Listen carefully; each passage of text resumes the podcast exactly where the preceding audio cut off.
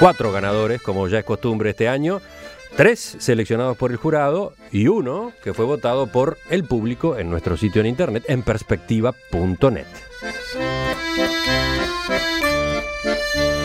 Ahora vamos al podio. A los que premiaron Juan, Alcides, Mauricio, Gonzalo y Marcelo, este jurado de cinco que tuvimos esta vez. ¿Quién quedó en tercer lugar? ¿Quién quedó en tercer lugar? El cuento titulado Claridad Meridiana. Lo envió alguien con el seudónimo Dulcinea 2016. Lo lee Rafael Mandresi. Sentados a la vera del sendero conversaban Don Quijote y Sancho, exhaustos después de un largo caminar. Se aproximaban desde lejos gran número de gentes que con paso cansino se dirigían hacia el norte. Mi señor, dijo Sancho, deben ser los refugiados que buscan un lugar en estas comarcas. Ay, Sancho, Sancho, qué ceguera oscurece tu alma. ¿Cómo gobernarás la ínsula con justicia si no puedes percibir profundamente la realidad? ¿No ves que esos seres son ángeles que huyen del infierno?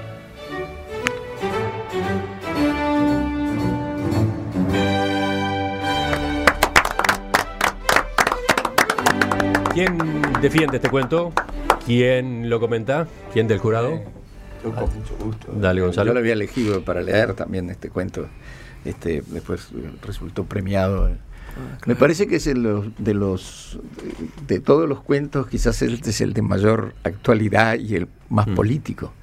¿no? Porque este, en cierta forma lo que nos está recordando es que Don Quijote, ante los ángeles que están huyendo del infierno hoy día de, de muchos países que están con gravísimos problemas, ciertamente no por culpa de los ángeles, este, él los, los recibiría como tales. Y, y me pareció genial este cuento, absolutamente. Eh, lo que me es personal, este, cuando lo leí, no, no pude dejar de pensar en estas imágenes que hace desde hace dos años vemos todos los días por Claro. tele- televisión y que son terribles de esa gente que, que es, este, incluso ahora expulsada de- del norte, hacia, de nuevo es expulsada y perseguida. Ahora, más allá del drama, que, que el retrato es, es golpea y es flagrante, me encanta porque además es literatura. Es decir, ese quiebre de que son ángeles que huyen del infierno le da una dimensión, yo diría casi cósmica, que lo, lo hace un cuento muy interesante. Y, ¿sí? Mauricio. Yo creo que además está en el espíritu que tiene Cervantes cuando eh, recorre la vida de, del Quijote. Hay eh, unas, una, una serie de cuentos, creo que son cinco, que son pequeñas parábolas en la introducción, en la segunda parte del Quijote, son cuentos de locos. Entonces, eh, todos ellos concluyen con algún mensaje filosófico como tiene, como tiene este. Menciono uno solamente. Cuenta Cervantes que hay un eh, alguien que vive a monte y que cada tanto baja al pueblo este, y que su costumbre es y su trastorno es arrojarles piedras a todo el mundo. Entonces, un día lo acorralan y le preguntan, eh, ¿por qué tiras piedras? ¿A quién les tiras piedra? Piedra, ¿por qué haces, e- haces eso? Y él le responde, a todos, todos me la deben. Bueno, ¿quién está detrás de este seudónimo Dulcinea 2016? Cristina Guerra. Cédula de identidad 891-773-4. Cristina Guerra. Vamos al segundo premio. Acá el seudónimo del autor es Crisa, el título del cuento Maestro. Lo escuchamos leído por Pablo Ismirlián.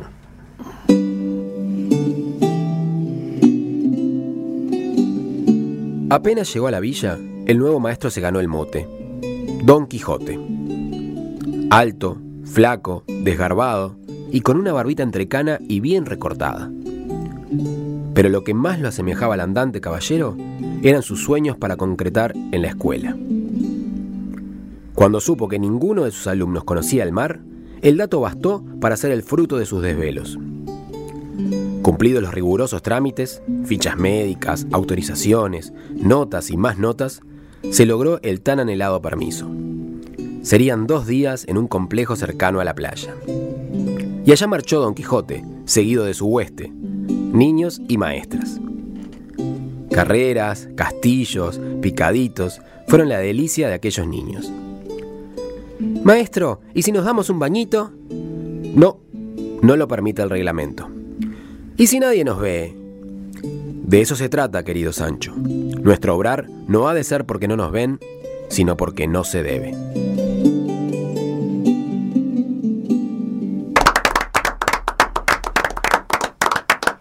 Marcelo, ¿te causó gracia? ¿Te gracia ese final? ¿Por qué? Me trae a la memoria el, ah, dos cuentos. Uno, uno que sucede dentro de, del Quijote y es este cuando el Quijote, imitando a Madrid de Gaula, va a hacer penitencia en la sierra le dice a Sancho que, bueno, se desnuda, se va a tirar de cabeza por las rocas, va a hacer ayuno. Y Sancho le dice que no es necesario, que él igual le cuenta a Dulcinea después que hizo todo eso, pero que, no arriesgue la vida. Bueno, el final de este cuento es exactamente lo mismo, ¿no? Es decir, el total nadie nos ve, y en Nadie nos ve también me hizo acordar un cuento de Don Verídico, de, que tiene mucho de, de Cervantes, Don Verídico, donde el paisano este, eh, que famoso como domador, eh, nunca hay un potro que no puede domar. Entonces un día de noche de oscura lo sorprende, se le monta y el potro empieza a bellaquear, bellaquear y el paisano no hay caso. Y le va diciendo el paisano al caballo, dale, dale, ¿qué tanto? No bellaquees, no bellaquees si nadie nos está viendo, la noche oscura. ¿Me, permitís, eh, para redondear la cita de Marcelo, eh, en esa situación, en determinado momento, Don Quijote le dice que tome nota de todo lo que le dice porque se lo tiene que transmitir a Dulcinea. Este, eh, entonces Sancho le da esa síntesis formidable. dice, no tema, mi señor, que mi memoria es tal que si no fuera por las cosas que me olvido, me acordaría de todo. Para completar la cosa, hay acá alguna referencia uruguaya, ¿no? A Morsoli, ¿no? En el viaje hacia el mar. Eh, es otro viaje hacia el mar este, pero... Bueno, ¿y cuánto hay a propósito de los maestros, no? Mm. Los maestros quijotescos claro. de las escuelas, sobre todo del interior, ¿no? Sí, pero además este caso el maestro se parece por su fisonomía a Don Quijote. En el caso del tercer premio, este, es el Quijote que está en el presente, Quijote y Sancho, reales. Bueno, ¿y quién, quién es? ¿Quién es Crisa? ¿De, qué, ¿De quién es este cuento? que está detrás del seudónimo? Cristina Salles, cédula de identidad 3.445.565. ¿Y ahora? Ahora le toca el turno al cuento ganador. Al cuento quijotesco que se ubica en el primer lugar del podio. Se trata de un relato que llegó con el título Infracción. Lo escribió el seudónimo Colibrí y lo lee Rafael Mandresi.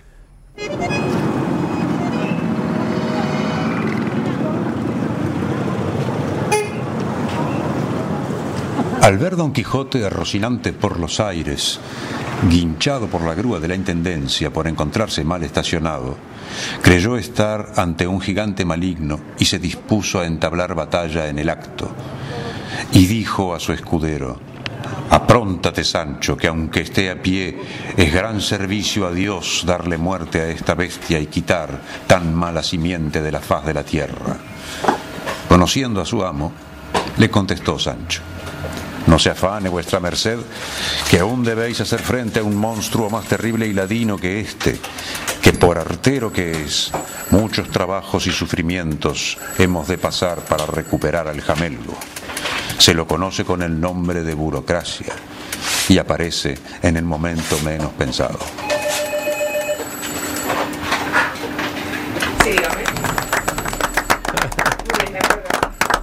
Se divirtieron con este cuento, ¿eh? Estaban primero- todos muy, muy, primero muy por- a las risas. porque el, la Rocinante volando por los aires, el Rocinante, Rocinante mal estacionado. Como el de Marcelo, el, que de dejó ahí todo. afuera por entrar a las corridas. Eso es genial. el- el- ya la- el- esa cosa de Rocinante con una grúa volando por los aires ya es, ya es totalmente del Quijote, Quijote, ¿no? Este, pero también la reacción del Quijote y de Sancho es genial, ¿no? El Quijote es como la hormiga, ¿no? El Quijote inmediatamente su primera reacción es demos batalla, ¿no? Ante ese monstruo que se está llevando a Rocinante.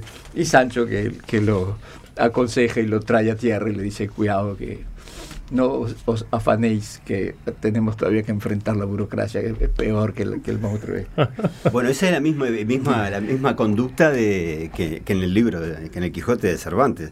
O sea, Don Quijote ve un monstruo en el guinche, no es un camión guinche, es un monstruo y lo va a enfrentar. Y, y Sancho, prosaico y realista, sabe lo que es, pero sabe además algo peor todavía que lo que existe, que la burocracia. Por eso es muy coherente el cuento. Mauricio. Es, es impresionante cómo eh, la filosofía y el espíritu de un relato donde existe más los protagonistas que el autor, porque es más conocido el Quijote y Sancho que, que Cervantes, ha impregnado a todas las generaciones y lo sigue impregnando.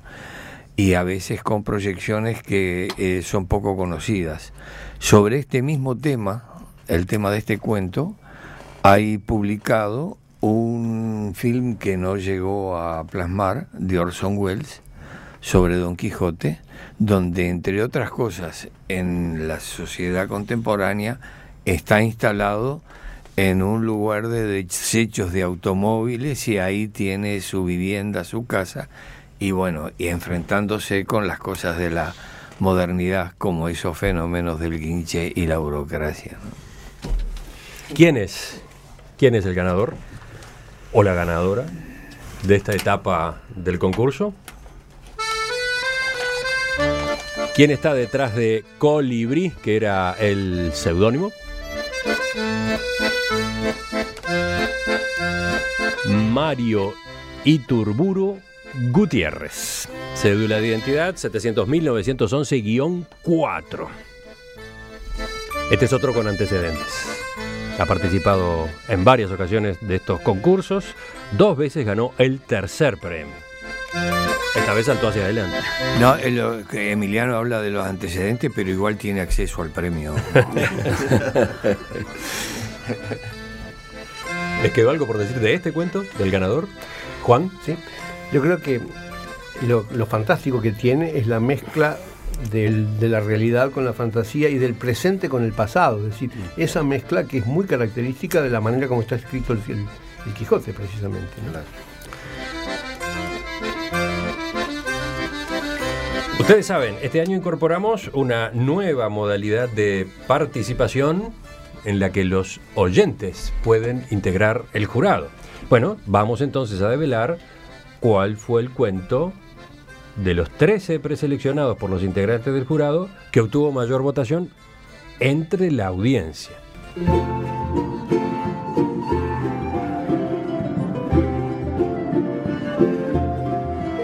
Se levantó muy temprano, tan ansioso que casi se puso los deportivos al revés. Diligente como era, se lavó los dientes moviendo el cepillo con fuerza y determinación hasta sentir en su boca la abundante espuma mentolada.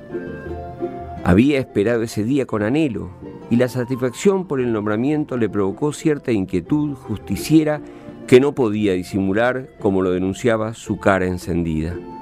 Pero pensó con modestia que era el mejor y se lo merecía.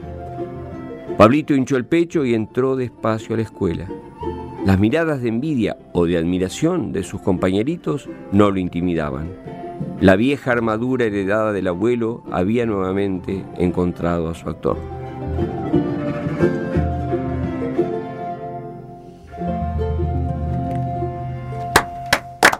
Quizás los oyentes percibieron un cierto desconcierto eh, cuando poníamos al aire el cuento último, el, el que acabamos de escuchar, el que había resultado elegido por la audiencia, el premio de los oyentes. Un, un cierto desconcierto, sobre todo de mi parte, ¿por qué? Porque en realidad estábamos repitiendo el, el cuento que más temprano ya habíamos puesto al aire, porque era el cuento elegido para leer por Alcides Abella. Eh, vamos a, a recordar, ese era Personaje busca actor. Sí, por supuesto. Personaje busca actor. El cuento que acabamos de escuchar, sí, es el que los oyentes eh, prefirieron. ¿Qué dicen ustedes de lo que el jurado de la audiencia resolvió? Ustedes yo creo que ahora tienen competencia, tienen otro jurado votando, ¿qué dicen? Yo creo que es interesante ver que por segunda vez los criterios del jurado y del público son diferentes. ¿no? Es decir, Claro. que no, no elegimos las mismas cosas. ¿no? Alcides sí.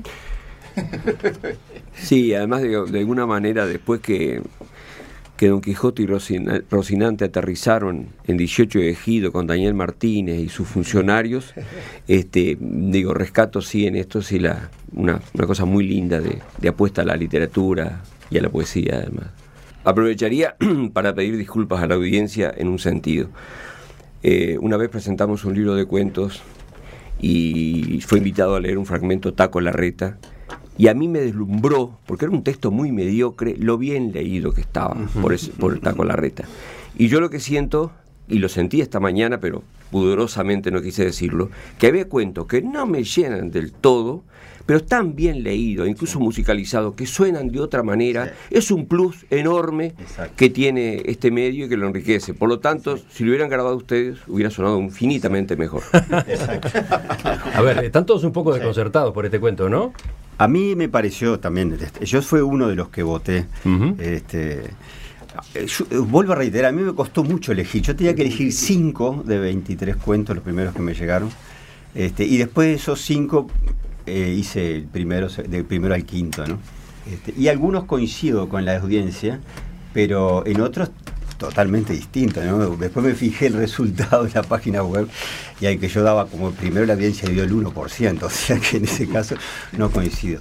Pero ahí no sé cuáles son, eh, es tan subjetivo la, elección de, cuál es el mejor.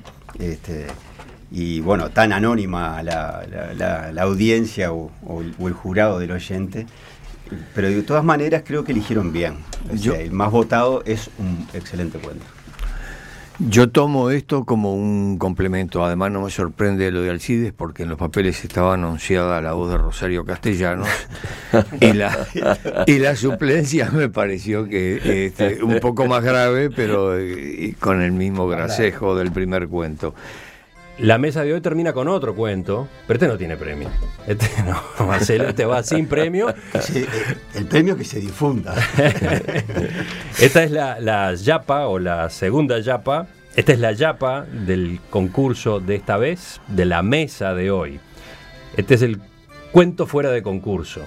El que Marcelo Estefanel había escrito, es interesante la historia, ¿no? Sí. Había escrito por su cuenta. Cuando, cuando conoció que nosotros pedíamos cuentos quijotescos, se puso Pues, a escribir y mandó uno.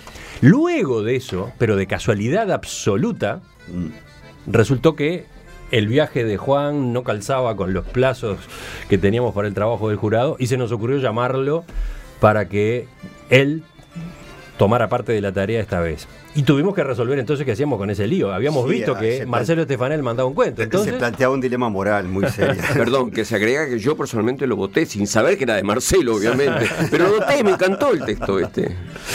Entonces, ¿qué hicimos? Lo pusimos igual. Nos parecía que valía mucho la pena saber cómo alguien como Marcelo, tan conocedor del Quijote de la Mancha, pero además él mismo escritor, cómo se había motivado, de qué manera había terminado plasmando en un texto sus inquietudes sobre cuentos quijotescos. Y bueno, acá viene el cuento de Marcelo.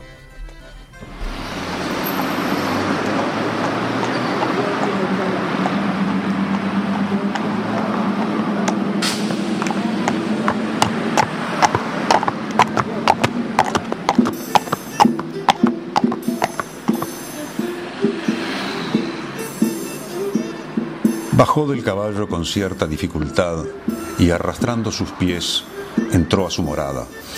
A sus narinas llegó el olor del cocido que su antigua amada revolvía con parsimonia.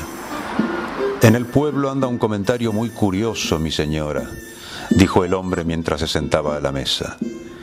Cuentan que sobreviven mis hazañas en el futuro, según canta un trovador extranjero que pasó por el mercado. Y aseguran, además, que mi nombre devino en adjetivo. ¿Cómo es eso? Quiso saber ella. Parece que si alguien arremete contra todos los obstáculos en procura de un sueño, hace una quijotada. Ella sonrió brevemente y preguntó, ¿Y de nosotros qué se comenta? Por ahora nada, mi señora, pero ya llegará el día que un sabio escribidor estampe en libros nuestro amor compartido, dijo el anciano caballero. Si Dios quiere. Respondió Dulcinea.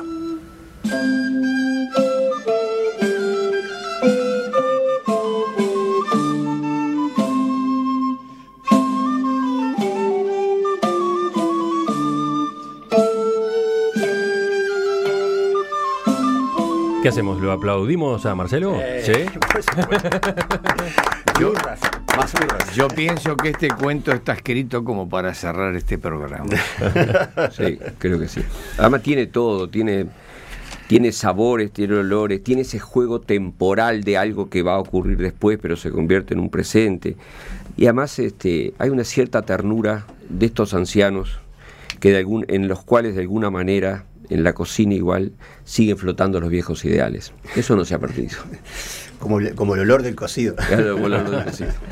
Muchas gracias, Marcelo. ¿eh? Muchas gracias a ustedes. Gracias por el cuento y gracias por todo tu aporte en estos días. Por favor, un placer. La entrevista del viernes de la semana pasada creo que fue muy interesante, muy disfrutable para todos. Así lo comentaron luego varios oyentes que, que mandaron sus mensajes o que la siguieron en la web, fuera del aire.